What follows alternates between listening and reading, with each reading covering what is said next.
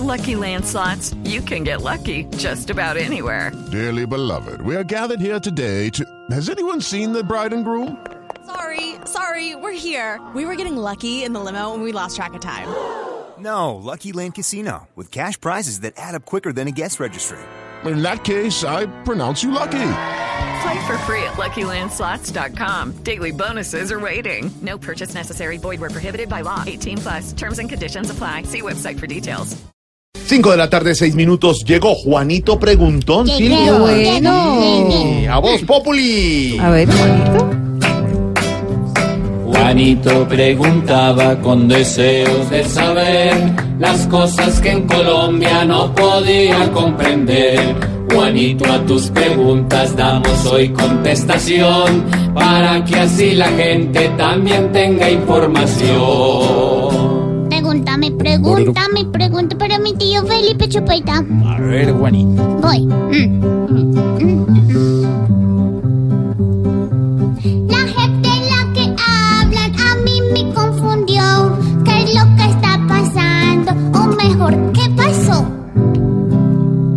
Juanito, me pregunta usted qué está pasando con la JEP. Recuerde que la JEP es la Jurisdicción Especial para la Paz, que es un alto tribunal conformado por 51 magistrados como consecuencia de los acuerdos firmados con las FARC. Pues bien, desde hace varios meses se viene tramitando en el Congreso la ley de procedimientos, es decir, los temas procesales para el juzgamiento de quienes se sometan a esta jurisdicción por parte del Congreso. Venía, digamos, con algún impulso, el gobierno ha insistido en varias oportunidades en la importancia de reglamentar estos procedimientos, estos procesos. Pero recuerde usted que unos días antes de elecciones, el entonces candidato, hoy presidente electo, el doctor Iván Duque, le pidió al Congreso parar el estudio o la aprobación de esta normatividad porque él tiene algunos reparos, como lo dijo durante toda su campaña, en lo que tiene que ver con los acuerdos de paz, pero especialmente en el tema sancionatorio, porque ha dicho el presidente electo en múltiples oportunidades que no puede haber impunidad. Pues usted me pregunta, ¿qué está pasando con la JEP? Pues precisamente como consecuencia de esta solicitud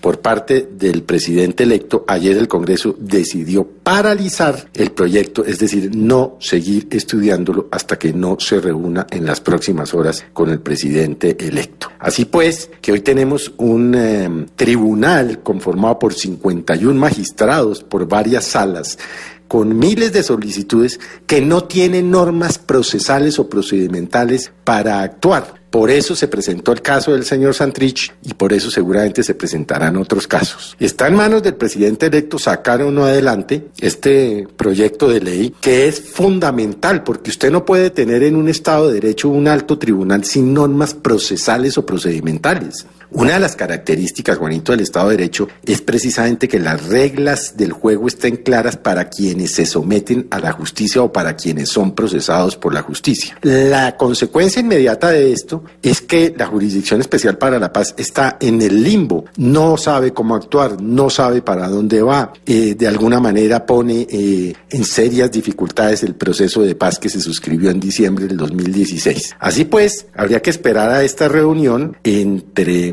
los congresistas y el presidente electo para saber cómo van a destrabar estas normas. De lo contrario, pues eh, la situación no deja de ser complicada para quienes están aspirando a um, someterse a esta justicia especial para la paz. Así son las cosas de la política y así empezó el nuevo presidente electo a um, cumplir lo que le prometió a sus más de 10 millones de electores.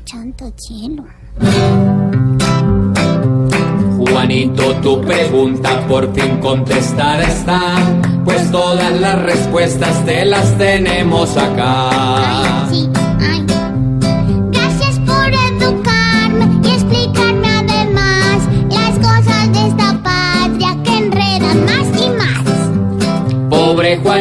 Preguntón, siempre buscando explicación, solo Blue Radio le dará contestación. 5 y 10 de la tarde.